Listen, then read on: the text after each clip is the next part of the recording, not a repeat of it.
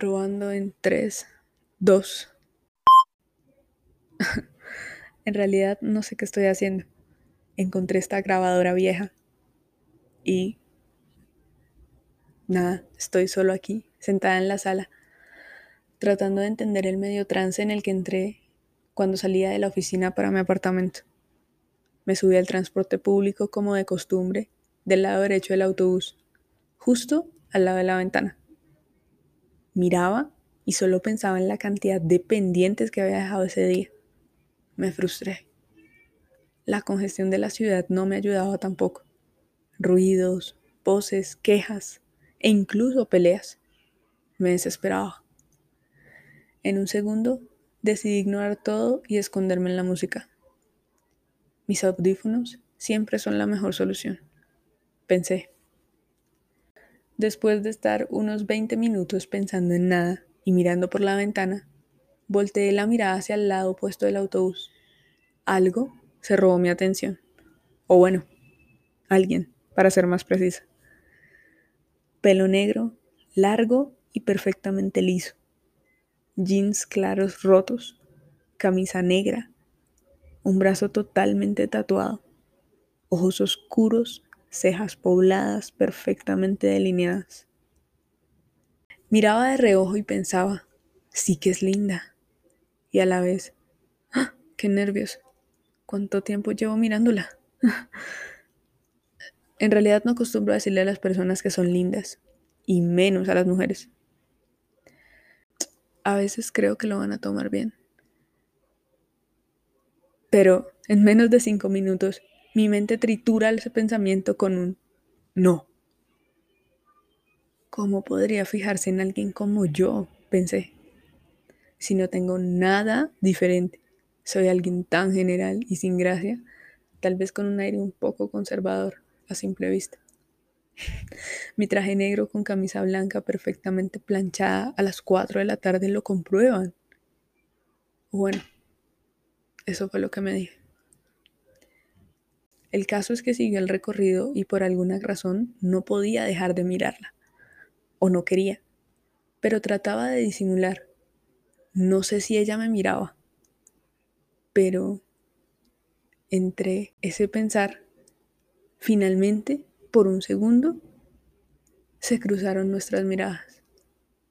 Se sintió eterno lo que probablemente duró segundos, porque me paniqué me asusté muchísimo y quité mi mirada de inmediato, haciéndome la loca, la que solo miró por casualidad.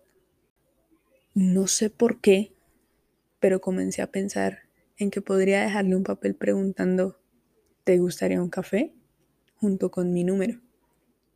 Y luego, solo me bajaría del transporte así estuviera a kilómetros de distancia de mi destino pero luego se me sumó el pensamiento de que ella tal vez solo me recibiría el papel por decencia y se desharía de él cuando alguna de las dos ya no estuviera presente, o lo perdería, o lo rompería creyendo que estoy totalmente loca y que quizás soy un prospecto de acosadora. ¿Qué sé yo? De todos modos, no fui capaz. Pasó un recorrido aproximado de 30 minutos en que no miraba pero sentía que me miraba. Qué idiota. ¿Para qué querría verme? pensé.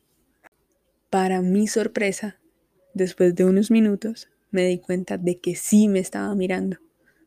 Se concentró en mí, se fijó en mí. Sin embargo, pensaba que era como un juego sucio de mi mente, que solo era mi imaginación. De hecho, estuve en una larga discusión interna porque sí quería acercarme. Sí estaba dispuesta a cambiarme de asiento para estar un poco más cerca. Ella estaba en esas sillas individuales, lo que obviamente sentía que me la ponía más difícil. Y justo, solo justo cuando lo había decidido, ella se levantó primero. Quedé paralizada y por un segundo pensé que quizás se sentaría a mi lado y me preguntaría cualquier estupidez como la hora, solo para entablar una conversación. Pero no. de tanto divagar, sonó el timbre anunciando la próxima parada. Sería la última vez que la vería. Y así el autobús frenó tan fuerte que no me di cuenta en qué minuto ella se bajó y se fue. Yo intenté mirar por la ventana de mi asiento. Es que lucía tan bien. Su morral verde y su atuendo no salen de mi cabeza, pero sobre todo sus ojos y sus cejas. Rogaba, no sé a quién, que el autobús parara y así verla por unos minutos más.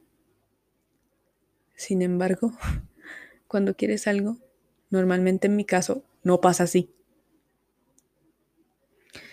El autobús arrancó a toda velocidad, mientras no sé quién diablos se estaba sentando casi encima mío por tratar de coger el asiento que estaba a mi lado. Yo trataba de mirar hacia atrás por la ventana, sin disimular absolutamente nada. Pero solo la perdí de vista.